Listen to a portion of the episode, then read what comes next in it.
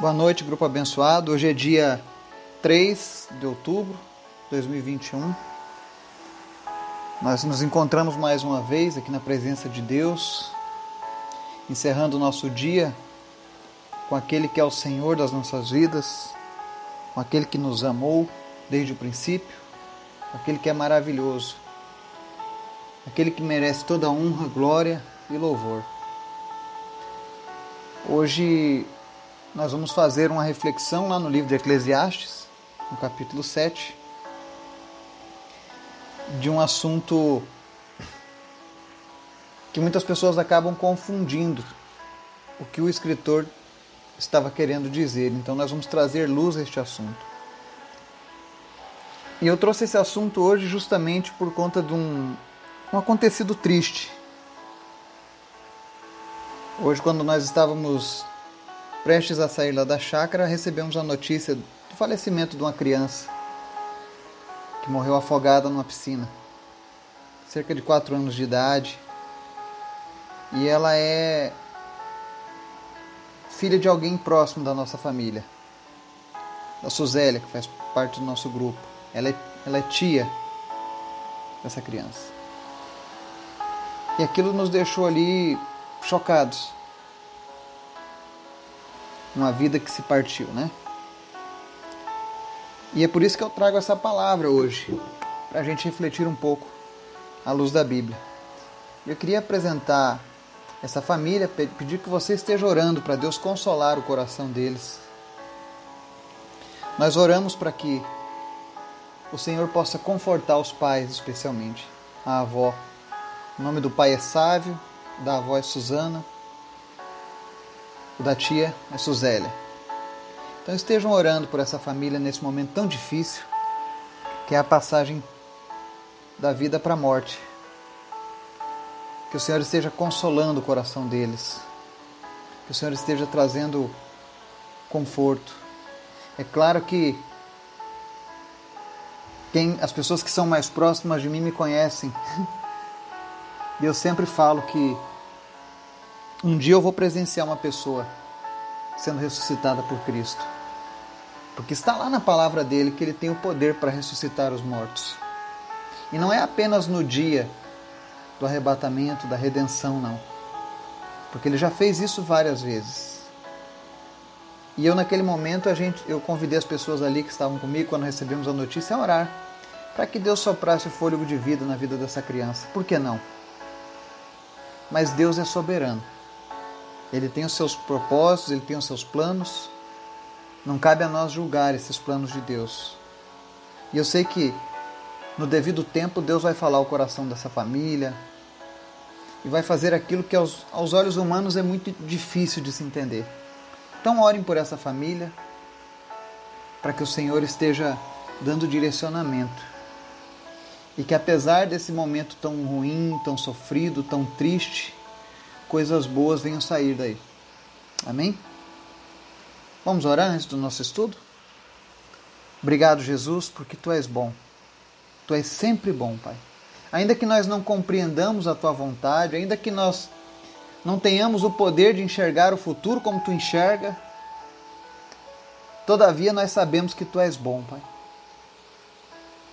Mesmo na dificuldade, mesmo num sofrimento como esse que esses pais estão passando nesse momento, nós continuamos crendo que tu és bom e a tua misericórdia dura para sempre, Pai.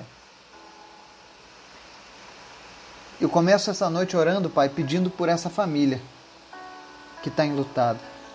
Eu sei que se tu queres, tu pode trazer essa criança de volta à vida, Jesus.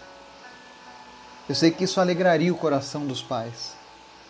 Mas eu sei que tu também tem um propósito para a vida dessa criança ao teu lado. Esse é o desejo nosso. Mas a tua vontade sempre é boa, perfeita e agradável. Se não for essa a tua vontade, Pai, então conforta essa família de uma maneira sobrenatural. É uma dor que nós não conseguimos medir. É uma realidade que ninguém quer experimentar, mas que muitas vezes acontece. E é por isso que nós estamos apresentando essa família nas tuas mãos hoje, Pai. Ninguém melhor do que o Senhor para tomar conta deles. Visita agora a vida do Sávio, da sua esposa, a vida da Suzana, do Tonhão. Visita, Deus, a vida da Suzélia, do Nicásio, do João Pedro. Consola o coração deles, Pai. Faz aquilo que só Tu pode fazer, Pai. Palavras nenhuma nós venhamos a declarar da nossa boca vão trazer o alívio que essa família precisa, mas o Senhor sabe como fazer isso. Então toma conta deles nesse dia.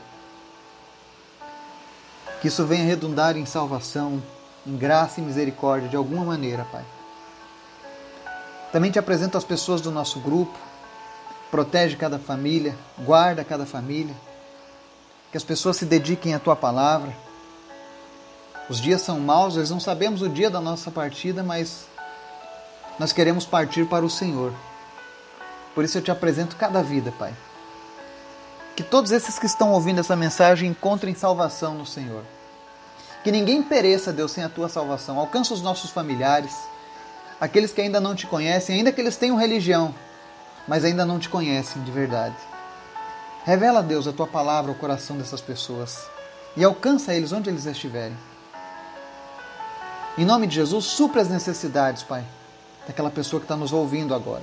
Sejam elas financeiras, emocionais, físicas. Cura os enfermos nessa noite, Pai. Derrama uma unção diferente de cura sobre as pessoas nessa noite. Quem estava sentindo dores, que não sinta mais. Quem tinha câncer, que o câncer desapareça. Quem estava lutando entre a vida e a morte contra a Covid, em nome de Jesus, nós decretamos a falência da Covid-19 na vida dessa pessoa e que ela seja restaurada no nome de Jesus. Aqueles que estavam com desejo de suicídio, de tirar a própria vida nesse dia, mas de alguma maneira chegaram até essa mensagem em nome de Jesus, Espírito Santo. Dá renovo na vida dessa pessoa, dá um novo entendimento, renova as esperanças dessa pessoa agora em nome de Jesus. Que ela, essa pessoa saiba que ela é amada, que ela tem um Deus maravilhoso que estende a mão para ela nesse momento tão difícil. Em nome de Jesus, nós repreendemos o espírito de morte, de suicídio, especialmente entre os jovens da nossa nação, Pai. Senhor, tem misericórdia dos jovens da nossa nação. Protege, Deus, a nossa juventude, os nossos adolescentes, as nossas crianças. Senhor, nos torna vigilantes, despertos para proteger a mente, o coração das nossas crianças, Pai. Tem misericórdia, Jesus, dos nossos filhos. Desperta agora cada pai, cada mãe, cada familiar agora pela proteção das nossas crianças, no nome de Jesus. Que elas possam viver um futuro diferente, um futuro na tua presença. Nada é impossível para ti, Senhor. Obrigado, Deus, por tudo. Obrigado por cada pessoa deste grupo. Que eu sei que nesse momento ora junto conosco. Eu sei que nesse momento são centenas de pessoas orando, intercedendo a Ti, intercedendo uns pelos outros. Eu sei que isso é poderoso no Senhor, Pai. Obrigado, Jesus, por esse exército que o Senhor levantou nos últimos dias. Mas nós queremos te pedir em especial que nessa noite o Teu Espírito Santo fale conosco. Que Teu Espírito Santo venha trazer temor ao nosso coração, temor à Tua palavra, temor ao Teu Espírito, desejo de te servir ainda mais, de irmos além, em nome de Jesus.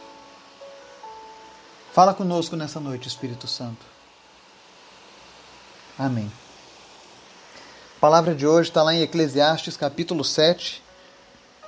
Nós vamos ler dos versos 1 ao 3 e depois os versos 4 e 8. Mas antes da gente fazer a leitura, eu vou fazer uma pergunta. Você já parou para pensar que Deus sabe exatamente tudo sobre a nossa vida espiritual? Ele sabe se a gente tem se dedicado a aprender mais a palavra dele. Ele sabe se a gente tem sido relaxado ou prudente. E é por isso que a mensagem de hoje ela precisa causar um temor em nosso coração. Porque Deus conhece todas as coisas. E ele diz o seguinte aqui no livro de Eclesiastes: Melhor é a boa fama do que o melhor unguento, e o dia da morte do que o dia do nascimento de alguém. Melhor é ir à casa onde há luto do que ir à casa onde há banquete, porque naquela está o fim de todos os homens, e os vivos o aplicam ao seu coração. Melhor é a mágoa do que o riso, porque com a tristeza do rosto se faz melhor o coração. O coração dos sábios está na casa do luto, mas o coração dos tolos na casa da alegria. O fim das coisas é melhor do que o seu início, e o paciente é melhor que o orgulhoso. Amém? Quando a gente lê ao primeiro momento esse livro de Eclesiastes, as pessoas ficam um pouco chocadas. Como é que ele diz que é melhor ir para um velório do que para um aniversário? Para você entender, Eclesiastes foi escrito pelo sábio Salomão. Provavelmente no fim da sua vida. Foi o seu, foi o seu último legado como o homem mais sábio que já pisou nessa terra. Então ali ele coloca várias reflexões. Se você não leu o livro de Eclesiastes, eu recomendo, faça a leitura completa deste livro, porque ele é tremendo. Ele nos faz pensar. E o interessante é que ele diz assim: melhor é ir ao velório do que ao aniversário. Quando ele diz aqui o que é melhor, não é o que nós consideramos melhor, mas é aquilo que é melhor para as nossas vidas. O melhor é aquilo que te faz refletir, o melhor é aquilo que te faz ter prudência.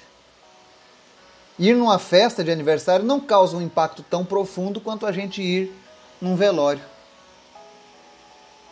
Porque considerar a morte nos faz considerar a vida. Quem é que nunca saiu de um velório pensando na sua própria vida, refletindo na busca de melhorias no seu próprio coração, na vida com Deus, com a sua família? A festa não provoca esse tipo de reflexão. Eu lembro que uma vez eu fui num, acidente, numa, numa, num velório de uma pessoa que morreu num acidente de carro. E quando a gente volta para casa, a gente volta devagarinho, prestando muita atenção na estrada, em todos os lugares, porque a gente fica receoso, porque perdemos alguém próximo. E aí a gente fica pensativo, é esse tipo de reflexão que o velório traz.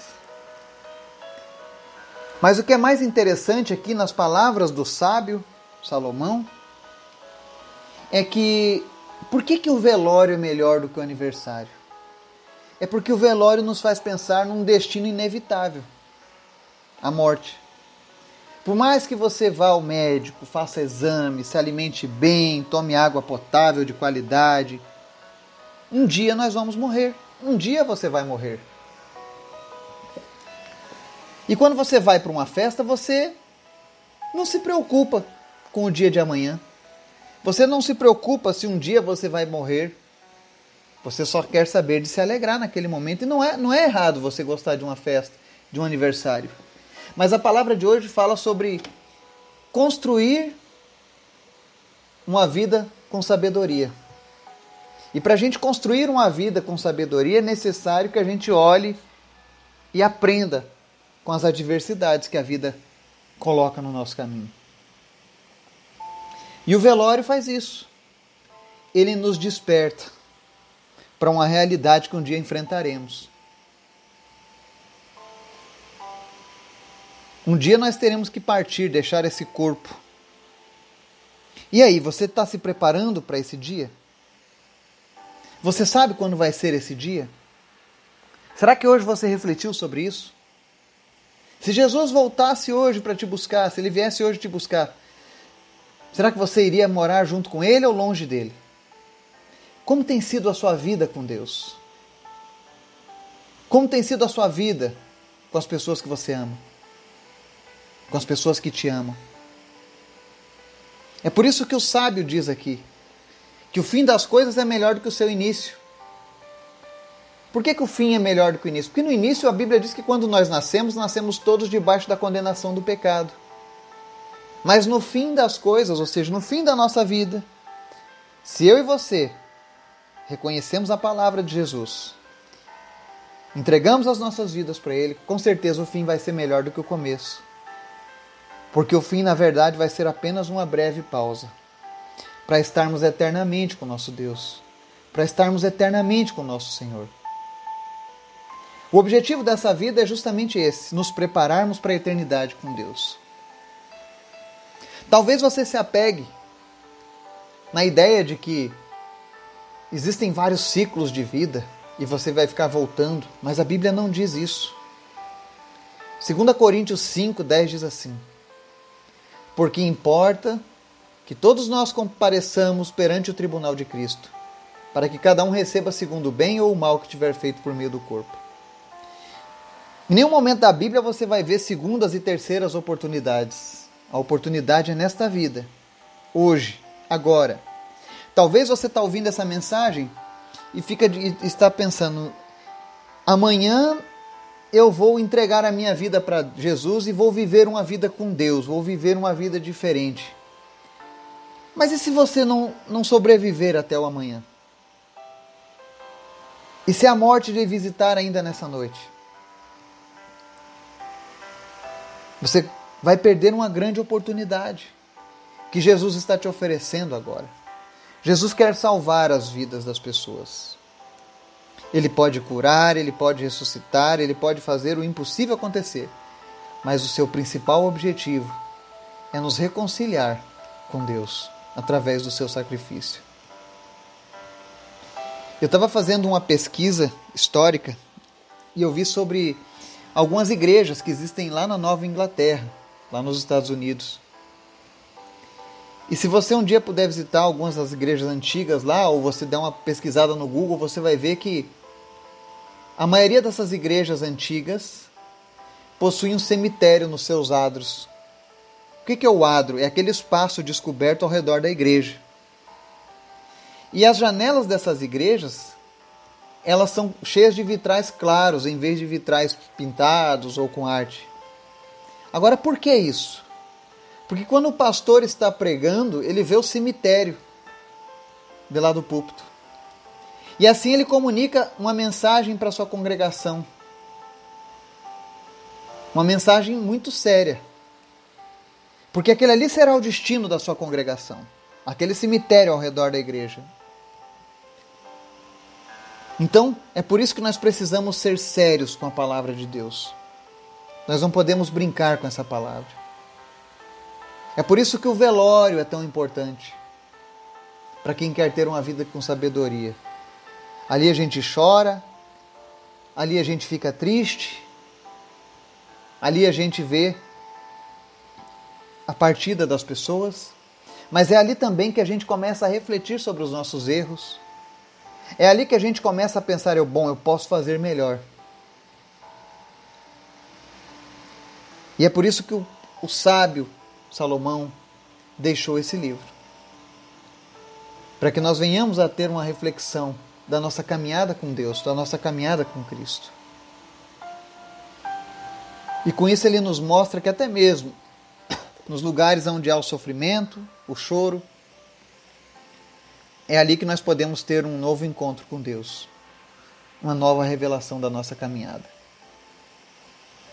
Que eu e você possamos refletir sobre essa palavra, sobre a nossa caminhada com Deus. E que o Espírito Santo de Deus venha falar aos nossos corações. Em nome de Jesus. Amém.